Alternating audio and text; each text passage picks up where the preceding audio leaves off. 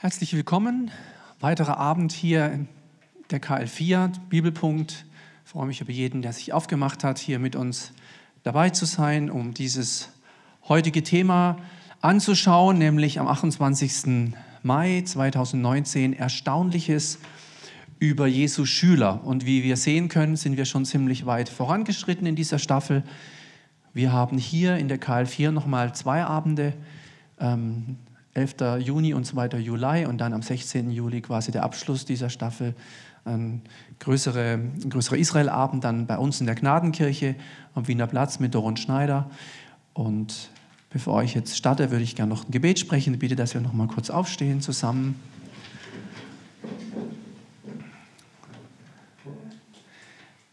Herr, wir danken dir, dass du die Welt in deiner Hand hältst. Und jetzt waren auch diese Europawahlen und du wachst über unserem Land, du wachst über Europa, du wachst über der ganzen Erde und du wachst auch über diesem Abend. So, wir laden dich ein, uns zu führen und zu leiten. Wir freuen uns, dass die Heilige Schrift uns so viele wichtige Informationen gibt für unser Leben als Christen in dieser Zeit, in der wir uns befinden. Und ich danke dir für jeden, der sich heute Abend diese Zeit genommen hat, hier dabei zu sein. Schenk, dass alles, was hier gesagt wird, ein Gewinn ist für uns, etwas Neues, etwas Interessantes, aber auch etwas Wichtiges. Leite uns, Heiliger Geist, in alle Wahrheit. Wir danken dir dafür. Amen. Amen. Vielen Dank. Und wir legen los. Erstaunliches über Jesu Schüler, da möchte ich heute Abend ein paar Dinge uns äh, weitergeben.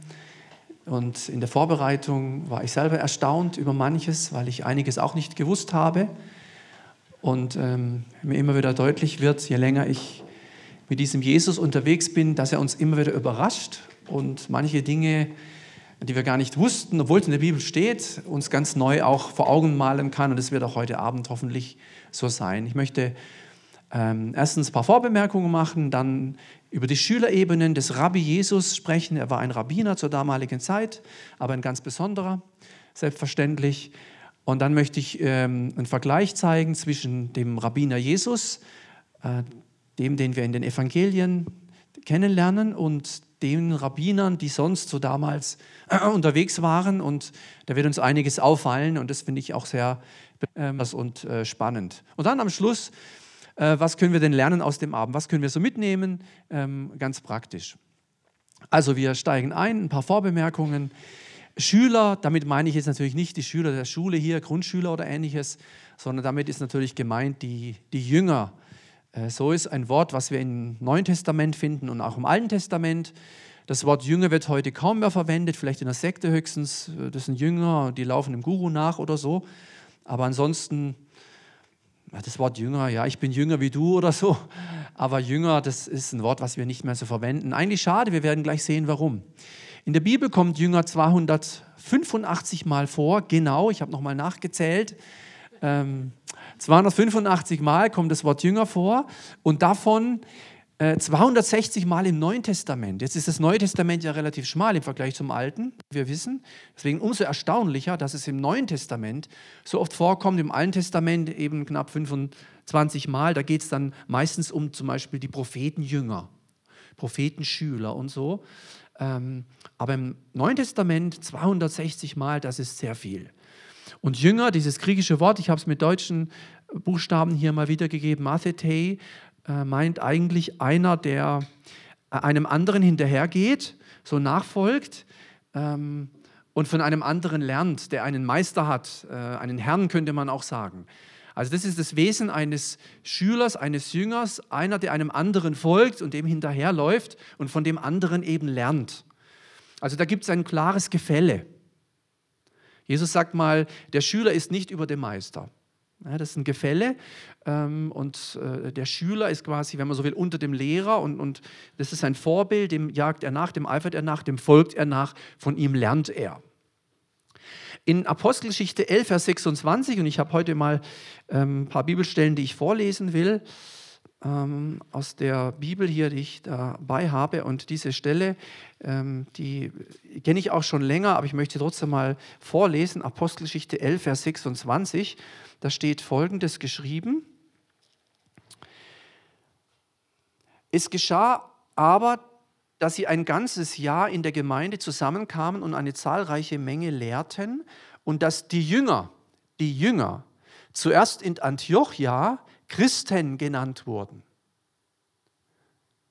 Das Wort Christ gibt es in der Bibel so gut wie nicht, aber hier ist das allererste Mal, wo wir das Wort Christen finden. Das ist, was wir so kennen. Herr Christen, bist du auch Christ? Ich bin ein Christ, christliches Land und so. Also aus diesem Begriff Jünger leitet sich der Begriff Christ ab. Da steht, lehrten eben eine zahlreiche Menge, sodass die Jünger zuerst in Antiochia Christen genannt wurden, und zwar von der ungläubigen Bevölkerung. Christen war ein ein Wort, wo sie gesagt haben, die reden immer vom Christus und von diesem Nazarener, deswegen hieß auch die Christen am Anfang Nazarener-Sekte. Die reden von einem Herrn, der ist zwar tot, aber der würde noch leben und lauter solche Dinge. Und da denken die jeden Sonntag dran, also nicht Sabbat, sondern Sonntag, erster Tag der Woche, nicht siebter Tag. Die reden dann vom Fleischessen und Blut trinken, ganz komisch. Äh, und das sind eben diese Jünger und die nennen wir jetzt Christen.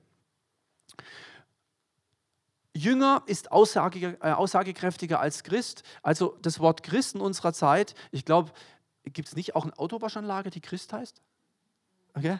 Also, also Christ, also klar, Christen und christliches Land, aber, aber Jünger ist was ganz anderes. Denn, wie gesagt, Jünger ist jemand, der einem anderen nachgeht, von ihm lernt, einen Herrn hat, einen Meister hat.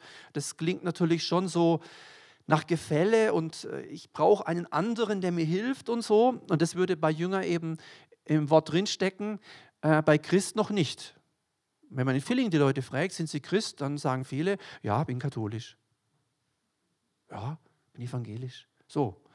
Äh, wenn man aber sagen würde, sind sie ein Jünger, dann, dann würden die erstmal komisch gucken, wie Jünger. Äh, ich bin Christ, aber Jünger klingt eben so ein bisschen merkwürdig, aber von der Bibel her ist es ein aussagekräftigerer Titel als das Wort Christ. Dann noch was. Viele denken ja, Jesus wurde getauft und dann ging es los, aber das stimmt so nicht. Das stimmt nicht. Jesus wurde getauft, dann ging es zwar los, aber da waren noch keine zwölf Apostel oder so.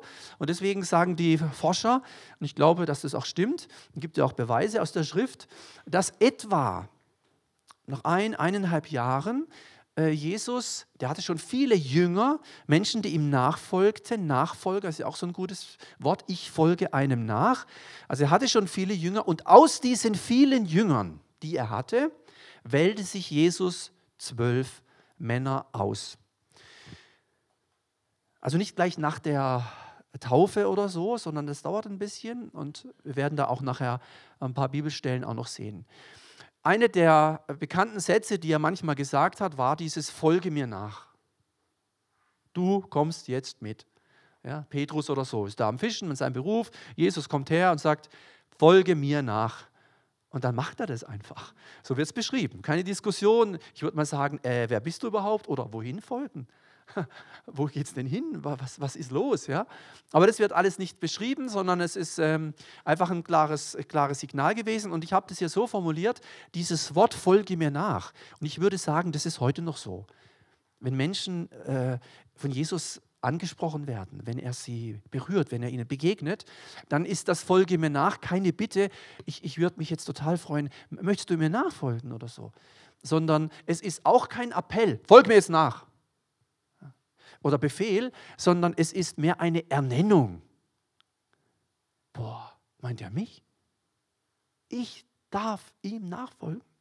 Ja, eine Erwählung, ja, äh, eine Beauftragung. Also das sind so Begriffe, da, da merke ich schon, dass, boah, der, ich, meinst, kann ich, wirklich, meinst du mich? Ja, ja, boah, das ist ja ein Vorrecht, könnte man sagen, äh, wenn Jesus das zu jemandem sagt. Ich glaube, dass es bis heute noch so ist.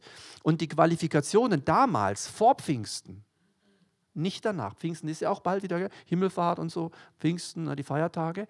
Äh, Qualifikationen für, für Apostel. Apostel ist ein Begriff für diese zwölf Männer. Es waren die zwölf Apostel. Und die Qualifikationen für einen Apostel äh, finden wir in Apostelgeschichte 1, Vers 12 und 13. Diese Stelle lese ich jetzt nicht, ich habe es mitgebracht. Da war folgendes, wer Apostel sein wollte damals, musste folgende vier Kriterien haben. Vier Kriterien, die wir alle nicht haben. Wir haben niemand von uns hat diese vier Kriterien, deswegen ist auch keiner von uns einer dieser zwölf Apostel. Einmal, Du musst Zeuge, Augenzeuge des Lebens Jesu gewesen sein. Du musst ihn live erlebt haben, mit deinen eigenen Augen ihn gesehen haben. Wenn du das nicht hattest, ging es nicht. Konntest du kein Apostel werden. Dann musstest du nicht nur Zeuge des Lebens Jesu gewesen sein, du musstest auch Zeuge der Lehre Jesu gewesen sein. Was hat denn der gesagt? Nicht nur, ich habe den mal gesehen, ich habe den mal gesehen in Jericho, der lief da mal vorbei, sondern was hat denn der gesagt? Weißt du, was er gelehrt hat? Weißt du den Inhalt seiner Botschaft?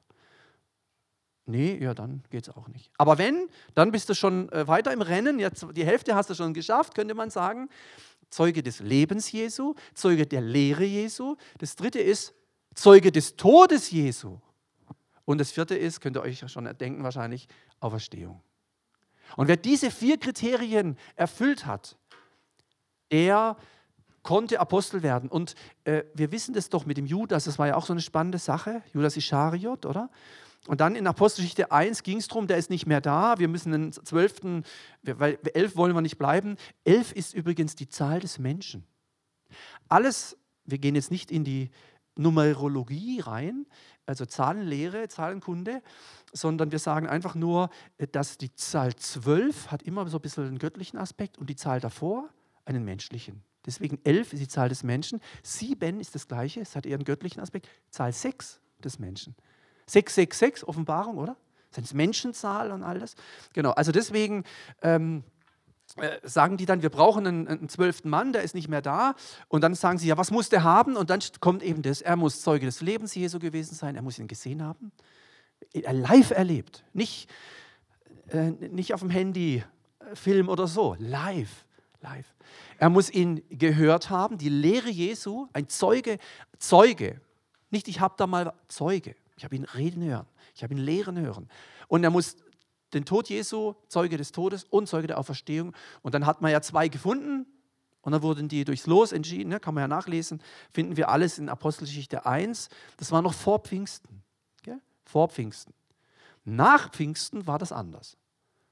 Da galten andere Qualifikationen für, für Apostel. Das ist einfach nur mal dazu. Ich möchte euch jetzt diese zwölf kurz vorstellen und dann gehen wir ja weiter. Wir bleiben ja nicht bei den Aposteln, bei den Zwölfen, aber dass man das mal sieht, es gibt zwei Bibelstellen äh, neben diesen einzelnen Berufungsgeschichten. Und das ist dann interessant. Es gibt die Berufungsgeschichten, Jesus begegnet Petrus, folge mir nach und so. Aber es gibt auch andere Berichte und diese beiden Hauptberichte, die sogenannten Summarien, wo man es zusammenfasst beschreibt, finden wir einmal bei Lukas. Das ist kein Wunder, der immer so chronologisch und genau geschrieben hat. Da steht in Lukas 6, Vers 16. Und als es Tag wurde, rief er seine Jünger herbei, seine Jünger, seine Nachfolger, seine Schüler rief er herbei. Und er wählte aus diesen Jüngern, aus den Nachfolgern, aus den Schülern, zwölf, die er auch Apostel nannte. Und jetzt kommen die zwölf. Simon, den er auch Petrus nannte, also Simon Petrus, und Andreas, das war der Bruder von Simon Petrus, und Jakobus und Johannes, die waren auch Brüder. Philippus und Bartholomäus und Matthäus und Thomas und Jakobus des Alphaeus Sohn und Simon genannt Eiferer und Judas des Jakobus Sohn und Judas Ischariot, der zum Verräter wurde. Das ist diese Aufstellung der zwölf, dieser zwölf Männer, der zwölf Apostel ähm, aus Lukas 6, Vers 16. Und jetzt gibt es noch einen weiteren Bericht, genau in die gleiche Richtung, nämlich von Markus, da steht, und er ging auf einen Berg und rief zu sich, welche er wollte welche er wollte. Das wird uns nochmal beschäftigen heute Abend. Und er setzte zwölf ein, die er auch Apostel nannte. Dass sie bei ihm sein sollten, dass sie bei ihm sein sollten, bei ihm sein sollten. Und dass er sie aussendete zu predigen und dass sie Vollmacht hätten, die Dämonen auszutreiben. Und er setzte die zwölf ein, und jetzt kommt auch wieder diese Liste. Simon, ihm gab er den Namen Petrus, Jakobus, den Sohn des Zebedäus, und Johannes, den Bruder des Jakobus. Ihnen gab er den Namen Boanerges, Donnersöhne. Und Andreas und Philippus, Bartholomäus, Matthäus, Thomas und Jakobus, den Sohn des Alphaeus und Thaddäus und Simon und Judas Ischariot, der ihn dann verriet. Das sind im Grunde die gleichen, ein paar paar wenige Unterschiede, aber das hat auch was mit den, mit den Sprachen äh, Griechisch und Aramäisch und so zu tun. Aber im Grunde genommen geht es hier wieder um diese zwölf. Und ich glaube, dass Jesus bewusst zwölf gewählt hat. Nicht elf, zehn, dreizehn, achtzehn, zwanzig oder fünf, sondern zwölf. Genau. Und er setzte diese zwölf ein, die Apostel nannte, mit diesem Ziel, dass sie bei ihm sein sollten. Er wollte Menschen in seiner Nähe haben, seiner Nähe haben, bei ihm, bei ihm. Und nicht nur bei ihm, sondern dass er sie dann auch, wenn sie bei ihm waren und immer wieder eng mit ihm verbunden waren, dann auch aussendet, aussendet, zu predigen und Vollmacht, in Vollmacht die Dämonen auszutreiben. Und dann kommen diese zwölf. So. Also das einfach mal als äh, zwei Bibelstellen äh, aus dem Lukas-Evangelium und aus dem Markus-Evangelium. Für diese zwölf, weil das sind die bekanntesten, oder die zwölf Apostel. Die, wir sagen auf die zwölf Jünger, das stimmt nicht ganz. Jünger hat er ja mehr gehabt, gell? Äh, aber, aber, aber Apostel waren es zwölf. So, ich habe es ja nochmal jetzt als zweiten Punkt, diese Schülerebenen. Ich habe das, glaube ich, auch schon manchmal gesagt. Äh, es gibt also diesen Zwölferkreis, die Apostel, die Zwölf. Von diesem Zwölferkreis gab es auch noch den Dreierkreis. Petrus, Jakobus und Johannes. Petrus, Jakobus und Johannes, die hatten eine Sonderstellung. Ähm, die waren dabei bei den Totenauferweckungen, die waren dabei auf dem Berg der Verklärung, die waren dabei im Garten Gethsemane. Waren nicht alle dabei? Die waren dabei. Zumindest wird so beschrieben im Neuen Testament. Dreierkreis. Wieder drei. Nicht zwei, auch nicht vier, drei. Die drei ist ja auch so eine Zahl, oder? Immer wieder, da gibt es ja auch viel, auch in Dreieinigkeit und wie lange im Grab und wie lange im Fisch und äh, Stiftshütte. Die also drei ist auch sowas, was immer da auftaucht. Ob das Zufall war, ich denke nicht, aber war einfach die, der Dreierkreis, so der engste, der engste Kern. Und dann der Zwölferkreis, wie gesagt, die drei gehören zum Zwölferkreis. Äh, und dann gibt es noch einen 70er oder 72er Kreis. Ähm, ich ich gehe mal davon aus, dass es nicht verschiedene Gruppen waren, sondern die einen schreiben halt 70, die anderen 72, kann man nachlesen in Evangelien. Die hat er eben auch mal ausgesendet zu predigen und alles Mögliche zu machen. Und ähm, die, hat, die durften auch äh, Tote auferwecken und das Reich Gottes predigen und Kranke heilen und Dämonen austreiben. Und das waren auch die, die dann so begeistert waren, dass sogar die Dämonen uns untertan sind in deinem Namen. Die konnten das gar nicht fassen. Das war wirklich verrückt, ja, also unglaublich, ja, sogar die Dämonen, das gibt es doch gar nicht, gell? das ist doch unfassbar und waren da richtig hin und weg und Jesus sagt jetzt, jetzt kommt mal wieder runter, beruhigt euch mal, Freut euch nicht darüber, dass euch die Dämonen untertan sind in meinem Namen, sondern freut euch, dass eure Namen im Himmel angeschrieben sind. Ist auch interessant, das sagt Jesus vor Golgatha, gell? war er noch gar nicht gestorben. Ja. Also auch, auch interessant, so diese Ebenen, diese Ebenen. Übrigens, an Pfingsten im Obergemach in Apostelgeschichte 2, wie viele waren denn da zusammen? Weiß das jemand? 120. Ja, wo kommen jetzt die plötzlich her? Also in 1. 115 heißt es, er ist 500 Brüdern auf einmal erschienen. Ja, wieso jetzt 500? Auf, ja, wie jetzt? Brüdern meint ja nicht äh, Geschwistern, sondern, sondern geistlichen Brüdern. Also deswegen bitte nicht immer nur von den zwölf oder so. Und es gibt auch so Leute, die sagen, ah ja, am Ende sind eh alle weg gewesen, hat überhaupt nichts geklappt, Jesus, alle sind abgehauen und so. Äh, so, so stimmt das nicht. Da waren schon noch Leute da. Ja, sonst wären keine 120 im Obergemach gewesen und da wären auch keine 500 nur Brüdern, sondern männliche. Noch mehr Frauen waren ja auch dabei, kommen wir heute gleich auch noch drauf. Einfach, dass man das mal sieht. Aber das sind so die wesentlichen Ebenen in seinem Dienst als, als Rabbi, als Rabbiner. Und da gucken wir jetzt gleich mal drauf. Ich wollte noch ein anderes Bild mitbringen, habe ich jetzt leider äh, vergessen. Das ist jetzt auch so einer, der das studiert. Und zwar nicht das Alte Testament, auch nicht die Torah, sondern den Talmud. Talmud. Ja, Mishnah und so. Ja, auf dem Berg Sinai hat Gott nicht nur die Tafeln der Mose gegeben, sondern auch noch die, so eine mündliche Überlieferung. Und da wird ganz viel an Kommentaren und so und geforscht. Ich weiß nicht, wie groß deine Bibel ist, so eine Taschenbibel haben wir nicht. Gell? Da brauchst du schon Platz. Schwer, schwer. Ist ja auch keine Bibel, Talmud. Ja, solche Sachen. Und die forschen, die forschen mit der Lupe, forschen die. Ja, weil er nicht sehen kann vielleicht oder weil er genau das Jota, das eine Knöpfchen noch sehen will.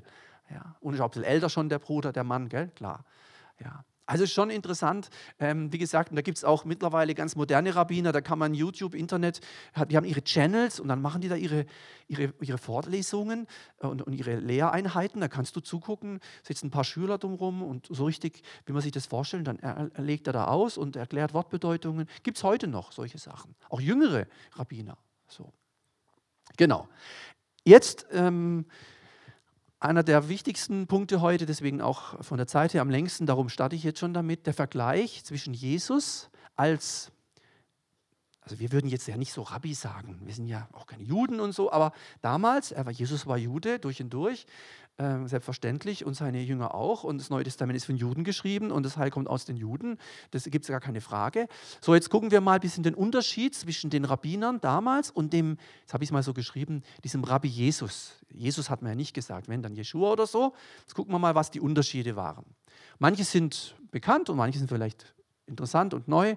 Guckt euch mal da das mit an. Also natürlich war völlig selbstverständlich damals. Es gibt heute übrigens, komme ich noch dazu, noch nicht lange auch weibliche Rabbinerinnen, aber ähm, nur im Reformjudentum, bei den Orthodoxen noch nicht. Aber damals, damals, vor 2000 Jahren, war klar, die Schüler können nur männlich sein.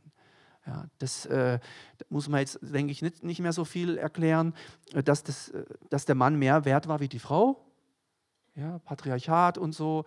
Ähm, ich habe es die Woche, nee, letzte Woche beim Hausgruppenleitertreffen bei uns äh, was erklärt.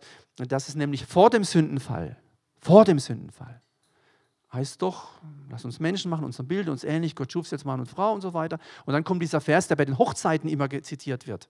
So wird Vater, so wird der Mann Vater, Mutter verlassen und dem Weibe anhangen, sagt Luther, der Frau anhängen, werden ein Fleisch sein. Gell? So steht es doch drin. Immer so immer schön zitiert, vor dem Sündenfall. Der Mann verlässt Vater und Mutter, der Mann verlässt Vater und Mutter und hängt sich an die Frau. Vor dem Sündenfall. Dann kommt der Sündenfall und dann verflucht Gott ja den Ackerboden und die Schlange und auch die Eva und auch den Adam. Und bei der Eva sagt er dann unter anderem, nach deinem Mann wird dein Verlangen sein, er aber wird über dich herrschen. Das ist eine Folge der Sünde. Das ist nach dem Sündenfall. Es war überhaupt nicht mehr so, wie es davor stand, dass der Vater, das war, die Frau hat immer ihr Haus verlassen und hat sich an den Mann gehängt. Die musste ins Haus des Mannes ziehen, doch nicht umgekehrt. Also von da sehen wir mal, Gott hat es eigentlich, also das ist eine Konsequenz der Sünde. Patriarchat, Männerherrschaft, Frau nichts wert und so, diese ganzen Dinge, die dann kamen. Äh, wir werden mal sehen, wie das Jesus gemacht hat. Aber erstmal nur männliche Schüler, völlig selbstverständlich. Rabbiner werden mit Rabbi angeredet, ist klar. Jeder jüdische Mann hat die Wahl bei welchem Rabbi er Schüler sein wird. Da kann man sich quasi bewerben und kann dann sagen, okay, ich kenne den und den Rabbi und der ist interessant und der hat den Schwerpunkt und das ist die Richtung und das interessiert mich. Ich würde mich dann da mal melden und dann so, ich suche mir das so aus, wie wir heute eine Schule aussuchen können und einen Ausbildungsplatz. So ähnlich kann man sich das vorstellen, nur halt in diesem Bereich äh, des ähm, des Rabbinentums. Und das Ziel der Ausbildung war selbstverständlich klar, ich möchte selber einmal Rabbi werden. Gell? Das ist ja auch, was wir sonst kennen, auch aus, aus äh, wenn ich eine Bäckerlehre mache, dann ist das Ziel ja in der Regel, ich möchte mal selber Bäcker sein. Und wenn ich die Lehre absolviert habe, dann darf ich mich Bäcker nennen, zum Beispiel. Ja, so. Also Ziel ist selber Rabbi zu werden und dann später andere im Wort zu belehren. Natürlich, das ist ja auch mit einer der Hauptaufgaben. Die Inhalte dieser Ausbildung waren die Kenntnisse und Inhalte der Torah, natürlich fünf Bücher Mose, Pentateuch, ja, Genesis, Exodus, Leviticus, Numeri, Deuteronomium, 1., 2., 3., 4., 5. Buch Mose im Wesentlichen. Das ist das Entscheidende gewesen, das Gesetz. Später dann Gesetz und die Propheten, aber jetzt Gesetz. Erst fünf Bücher Mose. Es gab also Leute, die so viel in den fünf, fünf Büchern Mose lasen, dass sie quasi das Ganze mehr oder weniger auswendig konnten. Faszinierend, ja weiß nicht, wie viel du von den ersten fünf Büchern Mose auswendig kannst. Ja, das ist für uns ungewöhnlich.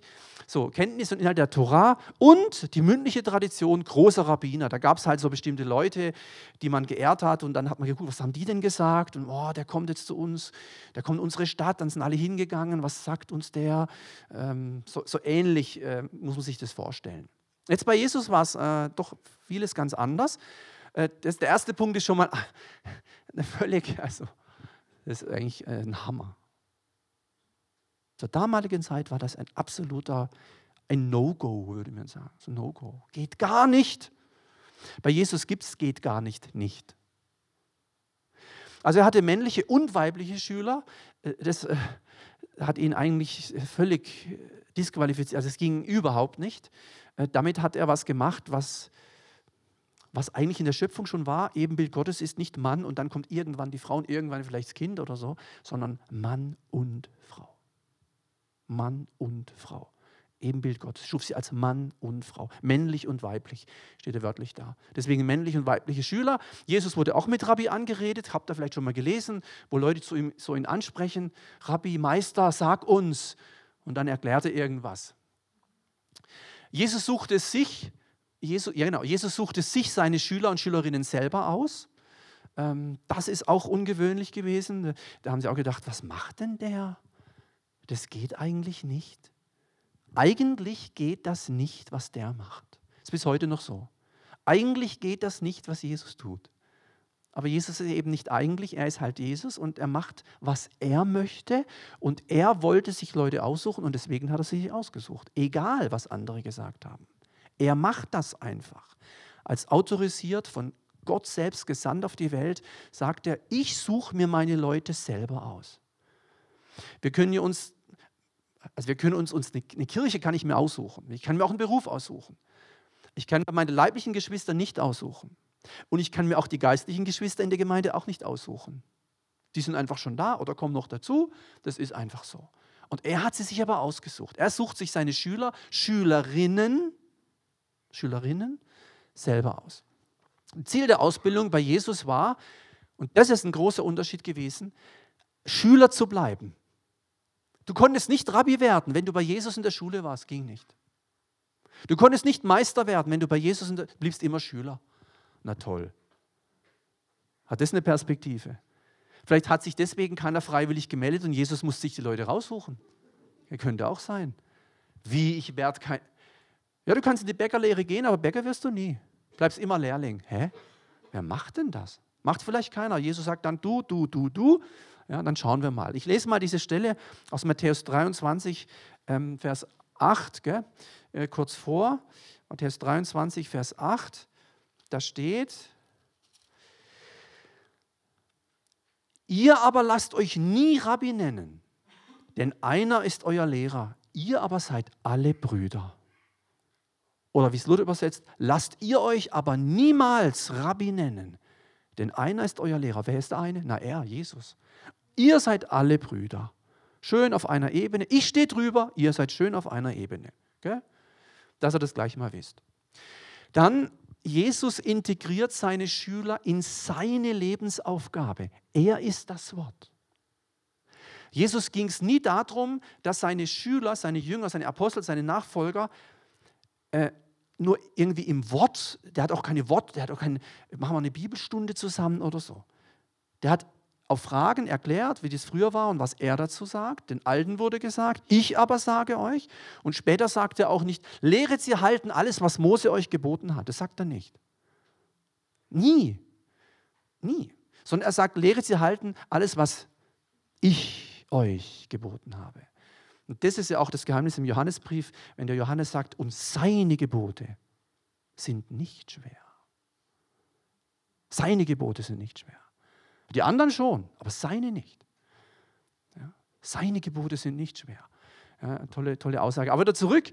Also er ist das Wort, seine Lebensaufgabe. Er wollte Leute in, seinen, in sein Projekt mit reinnehmen und sagt, ihr kommt nie auf mein Level, braucht ihr gar nicht probieren. Bei, bei mir gibt es keinen Abschluss in dem Sinn. Ich bleibe immer der, Chef, ihr bleibt immer die Schüler und jetzt gucken wir mal, wie es wird. So. Der Inhalt waren nicht Kenntnisse der Torah oder ähnliches, überhaupt nicht. Das ging nur in Diskussionen, mit denen könnt ihr ja nachlesen. Ja, da steht das, was sagst du? Und man müsste, was sagst du? Und dann sagt er, ja, ich weiß, zu den Alten, aber ich sage euch mal Folgendes. Sein Schwerpunkt war die Königsherrschaft Gottes, das Kommen des Reiches Gottes. Es drehte sich alles um das Reich Gottes. Wenn Gott regiert im Leben der Menschen, das war ihm wichtig. Er selber war das beste Vorbild. Da, darum ging es ihm. Und die Lehre Jesu, also seine eigene Lehre. Ja, darum ging es. Dann einige, viele Unterschiede noch. Also die Methoden waren bei den Rabbinern, äh, die mussten ganz viel auswendig lernen, deswegen gab es so Memoriertechniken. Nicht Memory spielen, sondern von Memorieren, von die Gedächtnisweltmeister, du, die die Zahlen auswendig können und boah, Karten, da diese Wahnsinnstypen, wie da alles sich merken können, weil sie so Memoriertechniken haben. Und das hat man, da hat man ganz verschiedene äh, Techniken vermittelt, damit man die Texte auswendig lernt. Es war wichtig, ähm, das Wort Gottes auswendig zu können. Und das ist ja gar nicht schlecht. Wenn man auswendig kann, ist doch gut. Ja, das war ihnen einfach wichtig, Texte auswendig zu lernen. Grundlagenwissen, Wesentlichen aus der Torah, fünf Bücher Mose, ist ja klar, da waren Evangelien, Neues Testament, gab es ja alles Testament, gab es ja nicht. Gab ja nur diese Schriften ja, von, von der Zeit her. Wer waren die Schüler? Wie gesagt, jeder, der wollte, natürlich nur Männer. Und bis weit ins 19. Jahrhundert ähm, war das so. Frauen waren in der Regel Analphabeten damals, zur Zeit Jesu. Die brauchten doch nichts. Eine Frau braucht doch nicht lesen und schreiben können. Die Frau war von Beruf schwanger. Da steht's. Ja, das war so. Habe ich jetzt oft schon gesagt. Ganz klar. Als Frau, wenn du, also war völlig klar, wenn du das Geschlecht gab quasi den, die Berufung schon vor. War ganz klar. Ja, das ist wichtig zu wissen. Ja, so war das einfach damals, so hat man gedacht. Ja, und, und dann halt, ja, 10 bis 15 Kindern, manche auch gestorben und so, habe ich ja auch schon öfters was dazu gesagt, wie das war. Also so, so muss man sich das vorstellen zur damaligen Zeit. Ähm, war nicht einfach äh, als, als Frau zu der damaligen Zeit. Jesus ist völlig anders mit Frauen umgegangen wie die religiösen Führer. Ähm, Rabbiner unterschieden massiv zwischen, äh, äh, stark zwischen äh, Frau und Mann. Ja. Äh, Frau hatte ja, ja braucht nichts erzählen, glaubt man eh nicht. Ja. Da gibt es auch ganz heftige äh, Sprüche und so. Wert der Frau, also wirklich ziemlich heftig. Bis ins Mittelalter hat sie das reingetragen, auch in der katholischen Kirche dann auch eine dunkle Zeit, auch eine angstvolle Zeit, angstbesetzter Glaube und die Frau konnte eigentlich nur Heilige oder Hure sein. Toll. Tolle Option. Heilige oder Hure, dazwischen gab es nichts. Na, ganz schwierig war das damals. Da hat sich Gott sei Dank vieles geändert. Auf jeden Fall, das war damals der große Unterschied, äh, Mann und Frau. Das haben die Jünger auch gewusst. Das ging ja so weit, dass die nicht mal den Frauen geglaubt haben, als die von der Auferstehung erzählt haben. Sie glaubten ihnen nicht. Also das war so drin. Das war einfach so, das war einfach normal. Das können wir uns so nicht vorstellen. Äh, so war das einfach damals. Im Reformjudentum gibt es mittlerweile auch Rabbinerinnen, orthodoxen Judentum nicht. Ähm, gibt es ja verschiedene Richtungen und so. Auf jeden Fall, da ist ein bisschen eine, eine Offenheit da. Aber hier in dem Bereich würde man, also das, das geht einfach nicht. Geht nicht. Ja. Und gibt es auch solche Stellen, auch in der Bibel, wo, wo das alles begründet wird. Ähm, Eva hat zuerst den Bissen genommen. Die Frau wurde versucht. So. Immer, immer, gab immer gute Beispiele, um deutlich zu machen, warum eben Frauen da auch weniger wert waren. Jetzt bei Jesus war es anders. Die Methoden, die er hatte, waren theoretische Dinge natürlich. Er hat natürlich gelehrt, ganz viel gelehrt, aber die Praxis war immer dabei. Immer die Praxis. Deswegen hat er auch praktische Beispiele genommen, wie die Gleichnisse, all diese Dinge hat er eingebaut. Immer wieder Himmelreichsgleichnisse. Das Reich Gottes ist wie das, das Reich Gottes ist wie das, ist wie das, wie das. Ach so, die haben es und noch einmal und noch bis sie es verstehen und haben es dann doch nicht verstanden, immer wieder. Solche Sachen. Theorie, äh, Praxis, Leben teilen. Das war ihm wichtig, das Leben zu teilen. Welche Schüler, habe ich schon gesagt, Männer und Frauen. Äh, in den Evangelien ist es so, weil die Zeit halt damals so war, finden wir leider keine einzige Geschichte, wie er Frauen berufen hat. Schade. Ich fände es total interessant, wenn man das mal wüsste, wie, wie das gelaufen ist. Es gibt ein paar Hinweise. Maria Magdalena war wahrscheinlich eine der Frauen, die am engsten mit Jesus als Frau in Verbindung stand, aber nicht so, wie es im Kino vielleicht manchmal war, ja, vor zwei Jahren. Aber, aber dennoch, ähm, und er hatte auch nicht mit ihr Kinder oder so, das ist auch äh, nichts falsch, aber da war es schon eine enge Beziehung und das, die Bibel sagt, er hat von ihr sieben, wieder zufällig sieben, sieben Dämonen ausgetrieben. Und die war ganz, ganz eng dabei. Die war übrigens bis am Kreuz, die ist nicht abgehauen. Die Frauen sind nicht abgehauen. Die Männer sind viele abgehauen. Johannes war auch noch dabei. Also ein paar haben es bis, später waren die ja alle wieder dabei. Aber so in der heißen Phase, weißt du, wenn es drauf ankommt, sieht man dann. Wenn es drauf ankommt. Wenn der Druck kommt, dann sieht man es. Wer es ehrlich meint. Solange es gut läuft, ist ja kein Problem. Die Frauen waren dabei, mit Namen, wir werden es nachher noch sehen. Aber das gesamte Neue Testament ist natürlich, das ist überhaupt nichts Schlimmes oder Böses, es ist einfach nur ein Fakt durch die Männerbrille geschrieben. Männerbrille. Ja. Wäre wär mal interessant, ähm, wenn man mal wenn man durch die Frauenbrille das anschauen könnte, Frauenberufungen und so, aber da, das wird kaum, kaum was erwähnt. Wenige Stellen, die habe ich auch dabei, weil ich das wichtig finde. Das liegt einfach an der Zeit. Würde das heute sein, würde man da andere Informationen haben, aber es reicht ja auch, was wir haben. Dennoch muss man das wissen. Deswegen leider nur Männerberufungserzählungen. Eben Petrus, komm, folge mir nach. Und Andreas und Philippus, hey, so und so. Und von Frauen, wir finden zwar Geschichten Jesus mit Frauen, aber so Berufungsgeschichten, hm, leider Mangelware. Jesus unterschied nicht zwischen Mann und Frau. Natürlich wusste er den Unterschied, ist ja auch klar. Biologisch und so. Nicht Gender. Ja. Natürlich ist da, und auch eine drei, diff oder so, ist schon klar, die zwei Sachen, ja, Jesus unterschied nicht zwischen Mann und Frau in, in einer rechten Weise, ähm, also hier mehr Wert oder weniger Wert, da gibt es genügend Beispiele, die ich auch noch zeigen will. Ähm, Frauen waren Nachfolgerinnen, sogar verheiratete Frauen. Das ist, finde ich, echt ein Hammer. Äh, ich lese euch das mal vor. Äh, das geht doch nicht, verheiratete Frau. Wie soll das gehen? Ja. Er hat Kinder und nicht wenig und einen Mann und so geht die einfach mit Jesus mit. Völlig, völlig komisch. Ähm, also ganz, und Jesus lässt es einfach zu. Ich lese es mal aus Markus 15, 39 bis 41. Da steht folgendes. Markus 15, ja. Ähm, als, als aber der Hauptmann, der ihm gegenüber dabei stand, sah, dass er so verschied, also am Kreuz, der Hauptmann, der unterm Kreuz steht, sprach der Hauptmann wahrhaftig, dieser Mensch war Gottes Sohn. Es sahen aber auch Frauen zu, unter ihnen auch Maria Magdalena, die wird übrigens fast immer an erster Stelle gebracht. Maria, das ist vielleicht auch kein Zufall, eben. Äh, Maria Magdalena und Maria, Jakobus des Kleinen und Joses Mutter und Salome, die, als er in Galiläa war, ihm nachfolgten und ihm dienten und viele andere. Und hier ist klar, was gemeint ist. Nicht viele andere Männer. Hier geht es rein um eine Aufzählung von Frauen. Und viele andere Frauen, die mit ihm nach Jerusalem hinaufgekommen waren. Da traut sich der Markus am Schluss vom Evangelium, so kurz vom, vom Ende, schreibt er mal ganz kurz was über die Frauen. Das ist ungewöhnlich. Viele, die an, fast alle Evangelisten machen das nicht, nicht weil sie böse waren, sondern weil man einfach Frauen nicht erwähnt. Das ist unnötig. Die braucht man nicht erwähnen. Aber der Markus hier bringt so eine Erwähnung und ich werde nachher noch äh, ein paar andere Stellen sehen. Äh, da ist schon die erste aus Lukas 8 ähm, von, von unserem äh, Arzt, er war ja keiner der zwölf, keiner der Apostel, und er schreibt folgendes. Und es geschah danach, dass Jesus nacheinander Städte und Dörfer durchzog, indem er predigte und die gute Botschaft vom Reich Gottes verkündigte, und die zwölf mit ihm und einige Frauen, die von bösen Geistern und Krankheiten geheilt worden waren.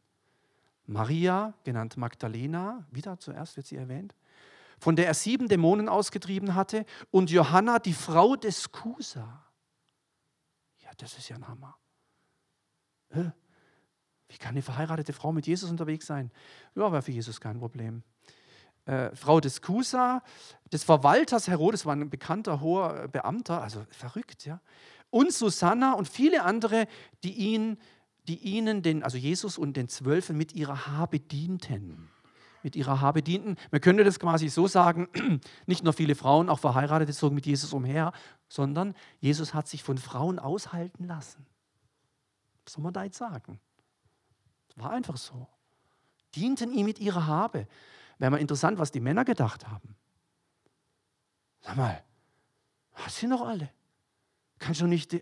Was machst du denn? Und, und, Männer, und Männer hatten ja viel mehr Macht wie Frauen. Das heißt, das waren auch entsprechende Frauen, die sich das getraut haben. Wir wissen nur leider zu wenig und deswegen in der Ewigkeit kriegen wir alles beantwortet, wie das wirklich war und alles für uns so ein Rätsel. So war das. Dann weitere Unterschiede. Es gab ganz klare Grenzen und Regeln im Umgang miteinander. Wer hinter wem lief zum Beispiel. Ich habe irgendwo gelesen, die, die am meisten auswendig konnten, durften am nächsten beim Rabbi sein. Und da hat natürlich jeder möglichst viel, das hat na, immer mit dem Schatten des oder im Schatten des Rabbiners zu laufen, war natürlich rechts neben ihm Ehrenplatz oder super und so. Ähm, klare Regeln im Umgang miteinander. Schüler kamen in der Regel aus der Oberschicht. Rabbiner durften nichts verdienen. Jesus hat ja auch nichts verdient. Frauen. Ja, und hier, die Familien haben das dann unterstützt. Das ist, wenn du deiner Tochter, deinem Sohn ein Studium finanzierst. Da freut man sich immer, gell, wenn man so Eltern ist. Super. Denkt man, das Kind ist aus dem Haus, jetzt hat man mehr Geld. Nein, nein. Jetzt darf man richtig zahlen. Ja, je nachdem halt. Also Familienfest, da wurde gefeiert. Boah, mein Max, Max hießen die ja nicht. Mein Benjamin, und mein Aaron und mein David sind jetzt bei Rabbi Jochen. Mensch, klasse, machen wir eine Feier. Und dann müssen wir halt da das auch mit finanziell unterstützen und so. So war das damals. Ein großer Abstand zu den Kranken. Ihr wisst, ähnlich bei den schriftgelehrten Pharisäern, wie waren die angezogen? Hell oder dunkel? Hell, weiß, ganz reinig und heilig und rein, oder? Das hat Jesus ja auch kritisiert dann. Nach außen und ja, nach außen, hui und innen pfui und getünchte Gräber und all diese Sätze. Gell? Also großer Abstand zu den Kranken, zu den Unberührbaren, zu den Unreinen und Sündern. Mit denen wollte man nichts zu tun haben. Die stören uns. Weg, weg, weg. Hinfort. Ja, wir sind die im Wort sind. Wir studieren das Wort. Und ihr könnt mal ganz schön, ganz da hinten, ganz weit weg ihr. Ja. Stört uns nicht bei unserem äh, Torahstudium und ähnliches. Natürlich hatten die auch jüdische Namen, die Schüler, häufig auch Erzväternamen. Also das war dann schon so ein Benjamin und so ein David. Gell? Mose, Mosche, Musch. So, das waren natürlich schon. Ja. Werden mal sehen, wie die Namen bei Jesus seinen Schülern hießen. Da gibt es ein paar Überraschungen gleich. Gute und moralische Schüler waren ganz wichtig. Gute und moralisch hochstehende Menschen, die waren wichtig, weil das passte zu dem, was man möchte. Man möchte auch ein moralisch hochstehendes Leben führen, den Dienst und all das, das Wort Gottes und das ist ja auch alles gut. Kann man ja so sehen. Schauen wir mal, wie es dann bei Jesus war. Da gab es keine Regeln für den Umgang miteinander. Liebe war die Regel. Liebe war die Regel. Die goldene Regel, oder für die Ranger, wer weiß es, Matthäus 7, 12, oder? Glaube ich. So nach dem Motto, so wie du willst, dass man dich behandelt, so behandel du andere. Oder so? Stimmt's? Liebe ist die Regel. Liebe ist die Regel im ganzen Neuen Testament. Weil Jesus Liebe ist und Gott ist Liebe. Also Liebe als Regel. Das war der Maßstab. Jesus berief auch Menschen aus der Unterschicht, zum Beispiel Fischer, das ging normal gar nicht. Fischer. Fischer konnten nicht so gut lesen. Deswegen ist auch das Johannesevangelium ganz schlecht. Schlechtes Griechisch. Schlecht. Grundschulgriechisch, würde man sagen. Schlechte Sprache.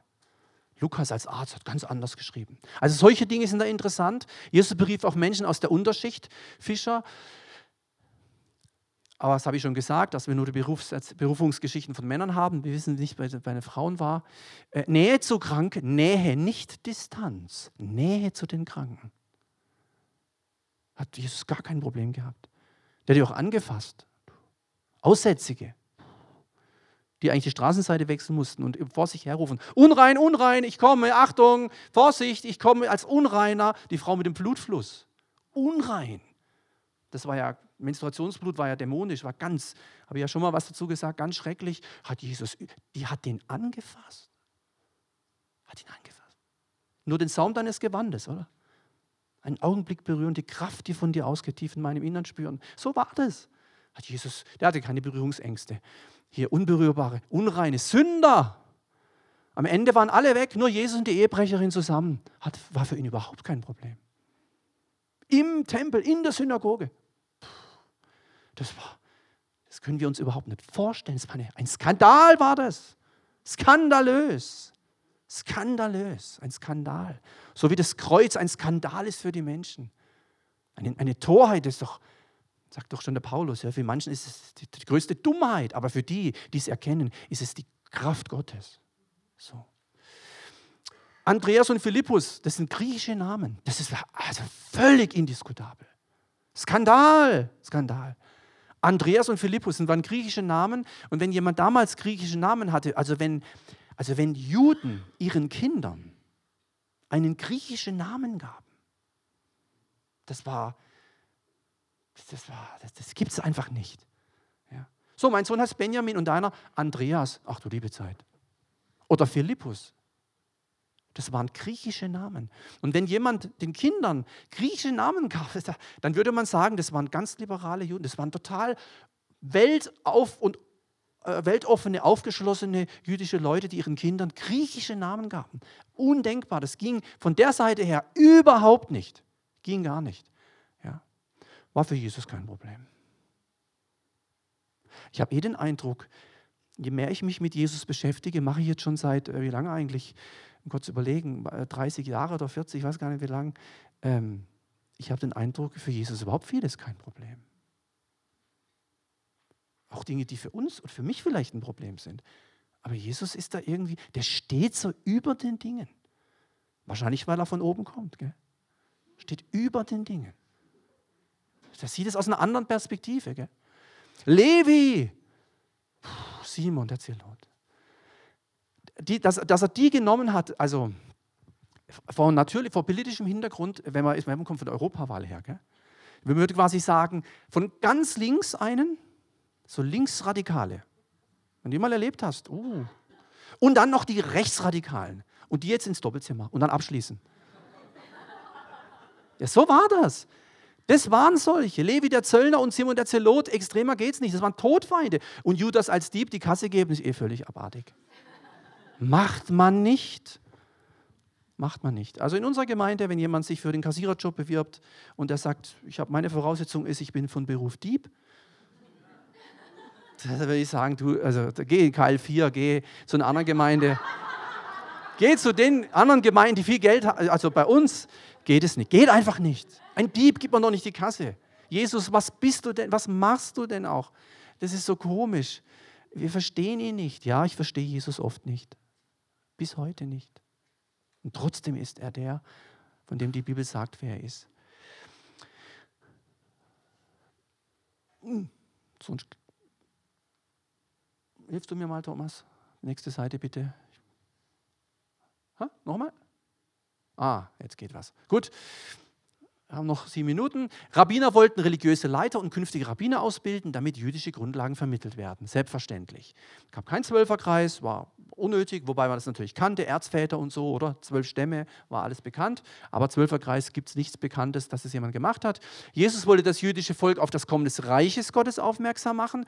Ich bin gekommen zu den verlorenen Schafen des Hauses Israel, des Hauses Israel. Eigentlich wollte er gar nicht zu jemand anders kommen. Er war nur für die Juden da. Er war ja selber Jude. Das Heil kommt aus den Juden. Er wollte als Jude seinen jüdischen Mitbürgern etwas über das Reich Gottes erklären, dass er der Messias ist und solche Dinge. Und es gibt so eine Geschichte mit der syrophönizischen Frau, die sagt dann, ja, äh, könntest du mein, glaub, mein Kind gesund machen? Da sagt er, dann kommt dieser Satz, sagt du, weißt du eigentlich nicht, dass ich nur zu den jüdischen, also bitte, geht nicht. Dann sagt diese Frau zu Jesus, wenn ihr die Geschichte kennt, die Frau dann sagt die zu Jesus, ja, pass mal auf, also wenn man so isst am Tisch, da fallen doch manchmal so Brote runter, also so Krümel oder so. Ha, jetzt, ich bin halt so ein Krümele, jetzt bitte, jetzt komm, sei mal. Und dann sagt Jesus, also gut, dann zack, macht er die gesund, das Kind. Also, dass ein Rabbi auf den, auf den Wunsch einer Frau eingeht, das war total, das gibt es gar nicht. Und dann noch eine von einem ganz anderen. Und Jesus macht, hat kein Problem damit. Kein Problem. Jesus hat da kein Problem. Das habe ich schon erklärt mit diesen Kreisen. Die zwölf glaube ich schon, dass es bewusst, wir wissen es nicht, aber ich denke jetzt einfach mal, nicht nur ich, auch viele, dass es schon bewusst war, symbolhaft, natürlich zwölf Stämme Israels, die, die gab es ja nicht mehr. Die gab es ja damals so nicht mehr gab nur noch zwei, zweieinhalb, ja, verschiedene zwei Reiche und so, aber die klassischen zwölf Stämme gab es ja nicht mehr. Und Jesus war natürlich Jude, habe ich auch schon gesagt. Und da noch ein kleiner Seitenhieb. Ich hoffe auch nicht, ich weiß nicht, ob es jemand denkt. Bitte nicht böse jetzt sein auf mich. Ich finde das persönlich ein Witz, aber kann man darüber diskutieren. Gibt es tatsächlich so Freaks, die sagen, ja, Dänemark kommt von dann. Wenn wir schnell weitermachen, das ist doch Unsinn. Was ist denn das? Dann frage ich mich, und Niederlande, von wem kommt das? Nikodemus oder was? Also zurück, gehen wir zurück. Der Umgangsstil. Es gab klare Strukturen nach Klassen, habe ich schon gesagt. Die Schüler dienten dem Rabbi. Die Schüler dienten dem Rabbi. Merken wir uns das. Die Schüler dienten dem Rabbi bei den Rabbinern. Berufung war klar, folge mir nach, komm mit. Wanderrabbiner, die führten die Schüler zum Verständnis der Torah, dienten stets dem Rabbi, schon gesagt. Und jetzt bei Jesus keinerlei Hierarchie. Außer er war ganz oben. Das war klar. Jesus ist oben, der Rest ist schön, schön auf einer Ebene. Herrschaftsstrukturen verlieren ihre Berechtigung. Kein Patriarchat mehr, kein Idolbegriff. Nicht mal das, einer der wesentlichen Auf Vater Abraham. Kennen wir das Wort? Vater Abraham hat viele Kinder. Das ist zutiefst jüdischer Grundsatz. Das stimmt ja auch. Aber Jesus sagt, Vorsicht, Vorsicht mit dem Begriff Vater. Pass auf. Ja, bitte nur auf Gott beziehen. Wenn ihr beten wollt, dann betet so. Vater unser im Himmel. Das ist Gott. Dürft ihr als Vater an. Aber bloß nicht andere Menschen Vater nennen. Ich zeige euch da gleich, das mache ich jetzt sofort mit dem Sternchen. Ich springe mal kurz vor. Ganz spannend. Ich ziehe das schnell durch. Schaut mal hier. Was soll ich machen? Da ist. Ihr aber lasst euch nicht Rabbi nennen, denn einer ist euer Lehrer Ihr alle aber seid Brüder. Ihr sollt euch auch nicht jemand auf der Erde euren Vater nennen. Denn einer ist euer Vater, nämlich der im Himmel. Und jetzt, schaut mal, es ist total spannend. Ähm, Jesus sprach, wahrlich ich sage, wahrlich, das ist auch so besonders, wahrlich ich sage euch, da ist niemand, der Haus oder Brüder oder Schwestern oder Mutter oder Vater oder Kinder oder Äcker verlassen hat, um meinetwillen und um des Evangeliums willen. Der nicht hundertfach empfängt jetzt in dieser Zeit Häuser und Brüder und Schwestern und Mütter und Kinder und Äcker unter Verfolgungen und in dem kommenden Zeitalter ewiges Leben. Dieser Satz, den lese ich jetzt nochmal und dann guckt mal, was da auffallend ist. Jesus sprach wahrlich, ich sage euch, da ist niemand, der Haus oder Brüder oder Schwestern oder Mutter oder Vater oder Kinder oder Äcker verlassen hat, um meinetwillen und um des Evangeliums willen, der nicht hundertfach empfängt. Jetzt in dieser Zeit Häuser und Brüder und Schwestern und Mütter und Kinder und Äcker und wo ist der Vater? Der fehlt. Seht ihr das? Jetzt könnte man sagen, vielleicht haben sie es vergessen. Nee, es ist eine Botschaft. Das ist genau das, was er hier oben sagt. Bitte passt auf. Natürlich hat man einen leiblichen Vater, das ist nicht das Problem. Das weiß Jesus auch. Wir haben einen leiblichen Papa und so. Paulus sagt es auch, oder Papa im Himmel, Abba, lieber Vater. Ist doch in Ordnung. Aber nicht im Geistlichen jemand Vater nennen. Und das ist problematisch in der Teilen der römisch-katholischen Kirche. Lass doch mal gucken, wer da der Vater ist. Also da, da, da gibt es nichts, Vater fehlt. Fehlt einfach. Kein Zufall. Gut, wieder zurück. Also das war das. Im Reich Gottes gibt es auch keine Titel. Keine Titel im Reich Gottes gibt es nicht. Nur in einer sündigen Welt. Bei Jesus gibt es kein Ansehen Person. Gott interessiert überhaupt nicht deine oder meinen oder unsere Titel. Völlig unrelevant. Das braucht Gott nicht. Ist im Reich Gottes. Da, Im Reich Gottes gibt es keinen Dr. Martin Luther. Da gibt es einen Bruder Martin, und einen Bruder David und einen Bruder Patrick. Titel in unserer Zeit sind die manchmal wichtig, ist alles klar, aber in der Ewigkeit vor Gott her völlig unrelevant. Ja, nicht entscheidend. Das ist nur in einer sündigen Welt so, Hierarchien und diese ganzen Sachen. Ihr seid alles Brüder, sagt er, alles Brüder. Bei Jesus gibt es kein Ansehen der Person. Du kannst Jesus nicht beeindrucken mit deinem Titel und mit deinen tollen Dingen, die du alle hast und kennst. Das beeindruckt ihn nicht. Vielleicht die Menschen. Und es kann auch manchmal helfen, das ist ja, aber es ist alles irdisch. Ewigkeitswert hat es hat das nicht. Und dann schaut hier, Schüler dienten dem Rabbi, Jesus diente den Schülern. Der hat ihnen die Füße gewaschen. Wahnsinn, Wahnsinn. Ja, das haben die auch nicht begriffen. Der, der so viel kann, der Wunder tut, der Zeichen tut, der Dämonen austreibt, der spricht und es geschieht, wäscht mir den Fuß. Gewaltig. Die Berufung war, komm und folge mir nach. Wanderrabbiner war auch, ist herumgelaufen. Geh mit mir, aber mit mir. Jesus führt durch die Schüler durch die Tora. Hat er nichts gegen die Bibel gehabt, gegen das Alte Testament, gegen die fünf Bücher Mose. Aber hat immer gesagt, was ich euch dazu sage, ist entscheidend. Ich aber sage euch, ich aber sage euch. Ja. Er führt sie durch die Tora zu sich selbst. Jesus führt die Leute immer zu sich selbst. Wir müssen Menschen nicht zur Kirche führen, nicht zum Pastor führen, nicht zum Lobpreis führen, nicht zu einem Wunder führen. Wir müssen die Menschen direkt zu Jesus führen. Das ist der Punkt.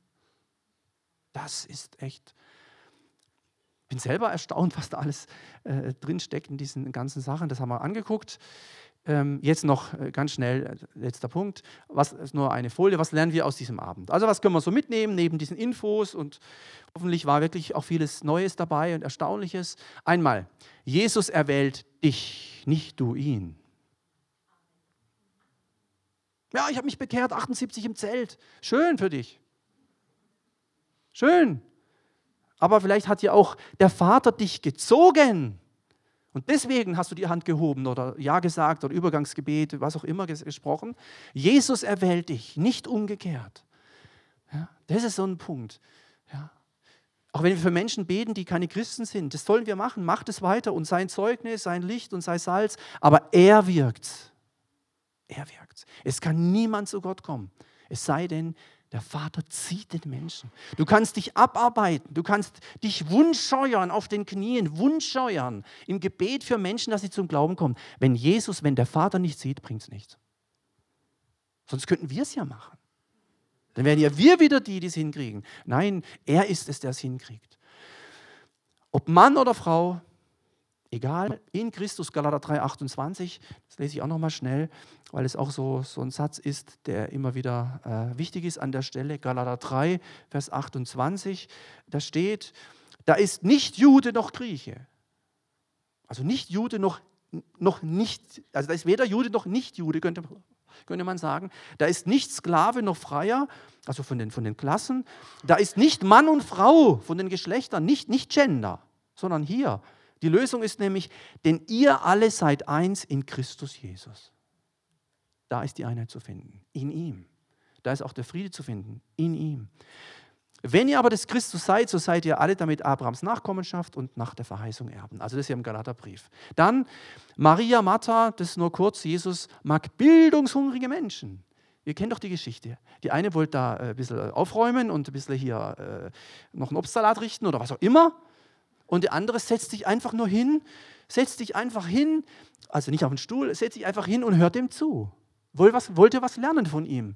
Und, und Jesus sagt nicht, es ist schlecht, wenn man bedient, es ist auch nicht schlimm, wenn man hilft, praktische Dinge sind alle wichtig. Aber hier sagt er, die Frau möchte was lernen. Maria hat das gute Teil erwählt. Ist ja schön, wenn du richten willst und vorbereiten und machen und tun. Jetzt sitz doch mal hin hör mir doch mal zu. Lernen. Ihr wisst schon, Frauen waren damals eher Analphabeten. Die waren nicht für Lernen da. Und Jesus sagt, lass sie doch lernen. Ist doch gut, das bessere Teil. Bildungshungrige Menschen. Also Lernen ist, ist super. Zum Beispiel heute Abend ist, ist eine Bildungsveranstaltung hier. Ja, wirklich, ist ehrlich. Bildung, ich, ich, das ist toll, wenn man lernen kann. Wir sind als Kinder Gottes alle Brüder und Schwestern. Titel dürfen nicht trennen, sind ein Zeichen der Sünde, habe ich schon gesagt. Das ist halt in unserer Zeit. Wir leben in der gefallenen Schöpfung. Also nichts, nichts gegen die Titel, aber von der Ewigkeit kein, völlig unrelevant. Kannst du, kannst du Gott nicht beeindrucken mit irgendwas. Ja, wenn der wüsste, was ich für ein Abitur geschrieben habe, ja und? Oder wie viel Geld ich habe, ja und?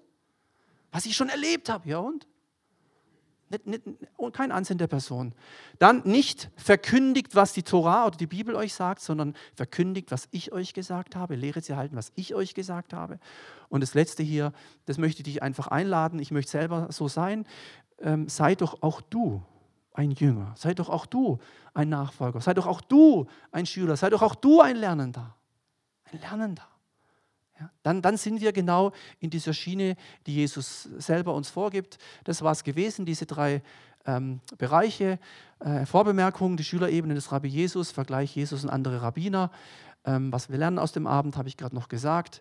In diesem Sinne wünsche ich Ihnen und euch noch einen gesegneten Abend. Bei uns, bei mir geht es jetzt weiter als im Leitungskreis. Und äh, ihr werdet jetzt weiter forschen in der Schrift äh, heute Abend oder was auch immer machen. Ich wünsche euch Gottes reichen Segen. Äh, in zwei Wochen geht es weiter mit was ganz anderem. Hier Bernhard Knies kommt, vier Weltreiche Daniels. Alles Gute, einen schönen Abend.